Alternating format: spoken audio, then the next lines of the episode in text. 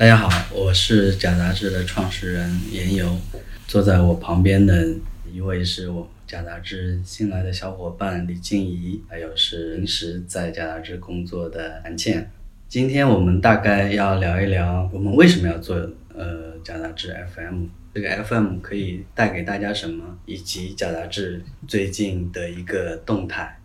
就是现在，因为疫情，其实大家都没有办法去预估到这个事情它会有多大的影响，包括它的辐射时间到底会有多长。所以整个文化产业国内外，他们其实就已经在一个互相失联的情况下，艺术书展啊是什么都被取消了嘛。嗯嗯。四月初的时候，假这公众号发了一篇文章，就是。嗯，在疫情期间，就各个出版人都在做什么？就也采访了国内外的一些出版机构，呃，问了一些问题。那其实除了他们的在全球疫情爆发之后，你们所了解的出版行业的现状，还有就是所了解的那些他们各种如如何去自救吧。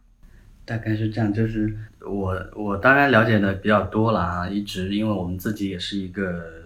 媒体，同时我们也是一个书店，我们不断的在。跟全世界的一些出版机构保持了联系，其实影响我觉得没有想象中那么大，因为我们的书还是基本上很正常的在进来，然后他们也陆陆续续的在恢复工作中。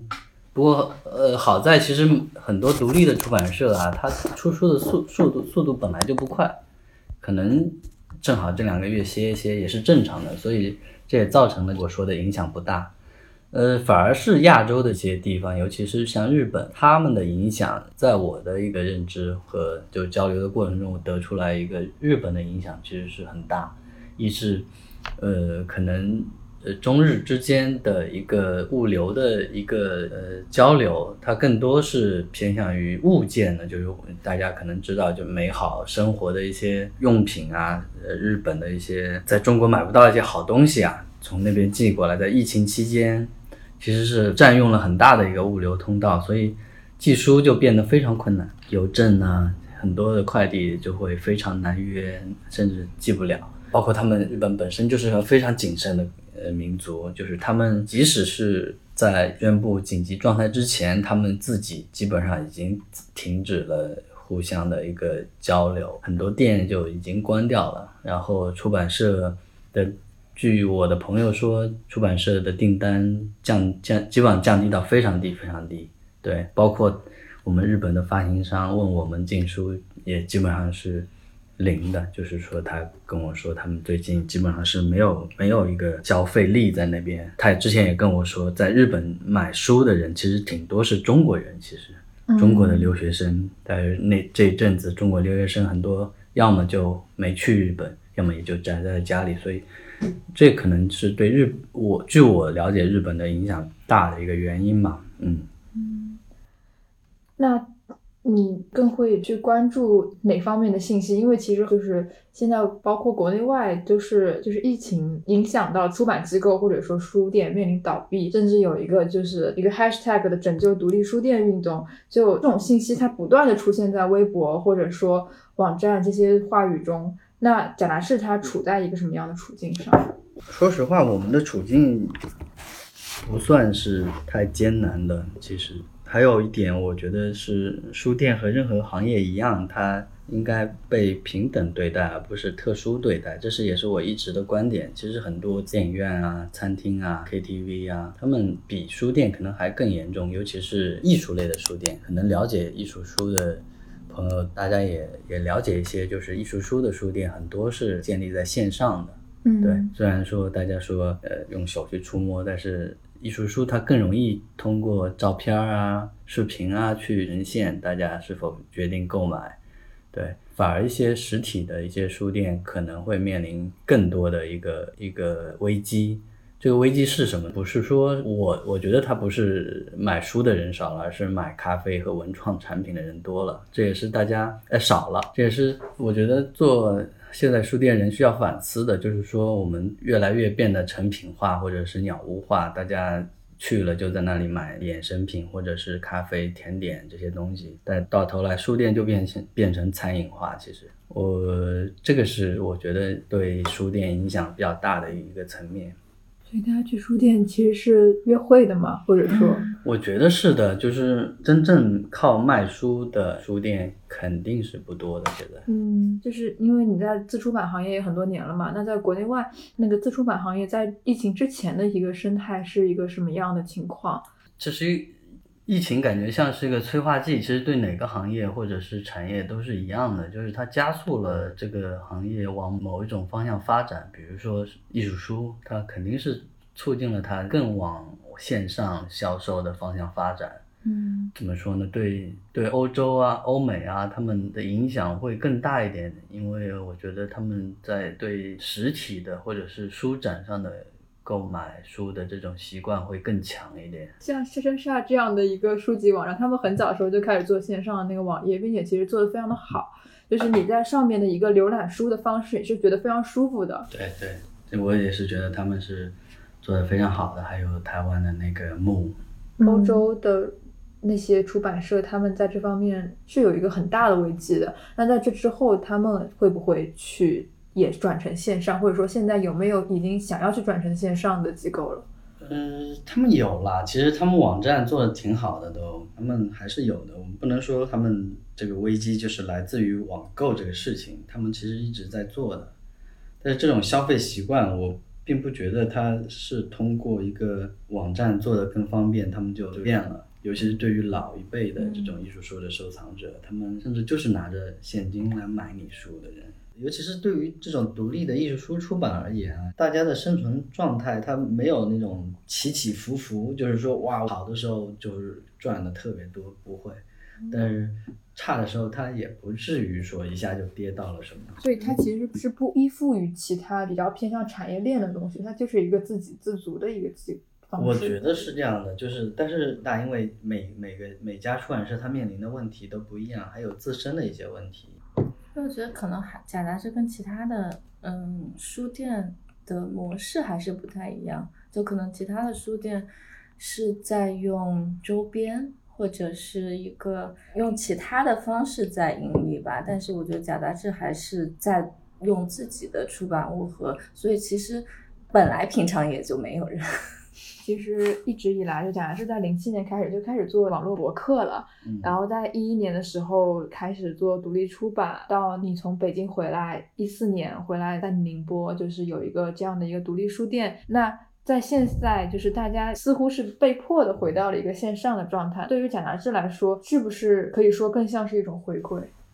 我，我得杠一下，就是其实不是啊，我反而觉得这种回归一直是回到线下，从一开始从线上开始，然后逐渐逐渐的从回到宁波，从到有了这个空间，在这个空间我们一开始只是更多的是为了办公和发货，其实是，然后就像仓库一样，但是到后来有了正儿八经的书店，装修的像个书店样子。有了咖啡，有了有了展览、工作坊、讲座，这个都是一个是一种这种回归，没有到一个诶最近疫情开始了，然后想着要又回到线上，其实不是，接下来还是进步的会做这种跟线下人和人面对面的交流的事情，呃，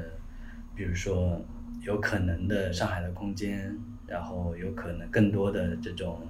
呃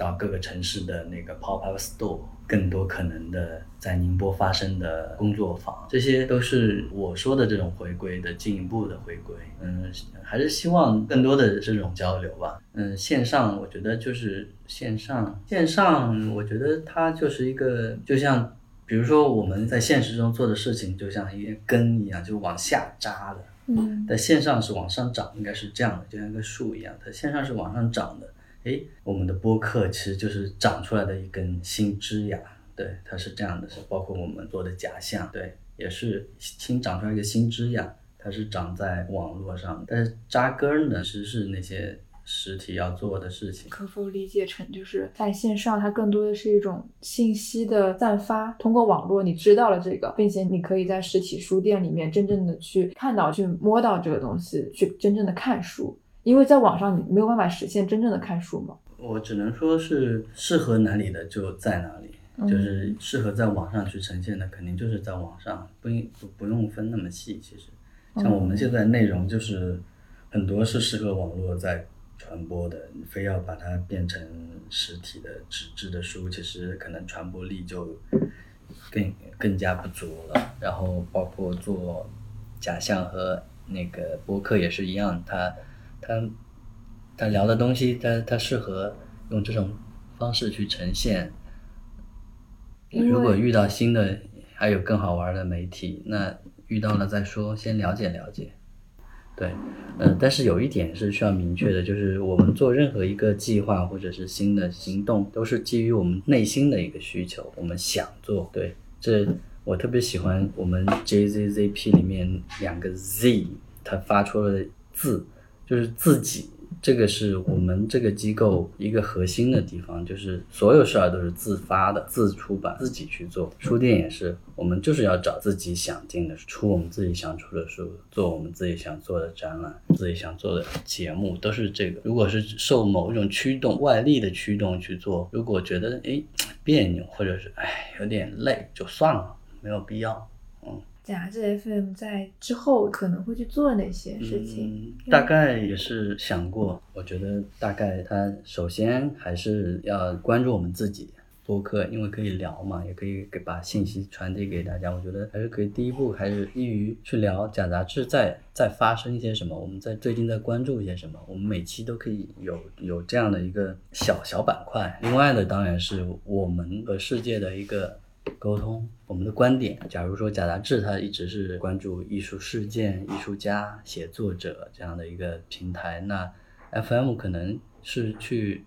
我们的编辑、我同事们一起去看待某一个社会事件啊、艺术事件的一个观点，这个是可以在 FM 里面去谈论的。还包括我们艺术家，我们喜欢的艺术家啊，他们怎么参与到这种话题的讨论，这个是做这个的一个另外的一个点吧。都会基于那个媒体去做适合的事情，比如说微博，我们会更多去分享各种我们欣赏的艺术家、摄影师的作品，因为它更适合九张十张图去呈现嘛，几句话去概括，也是锻炼大家一个。以前是一百四四十四个字，现在宽了，不用限制了，但是也希望它是几百个字，能够把那个事儿给讲明白，是一个挺好的一个锻炼。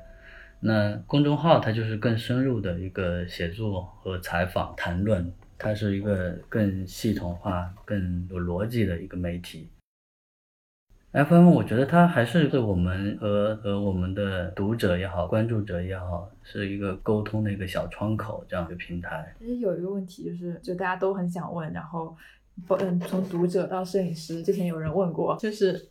对于出版计划的考量，就是你会去选择什么样的艺术家，怎么样的作品？出版计划，呃，一开始它肯定还是我个人的一个考量，我自己的一个判断，它是很主观的。呃，但是发展到现在，这个计划它越来越多，需要承载更多的一个责任感，就是所以我们考虑出版计划的时候，会充分的考虑，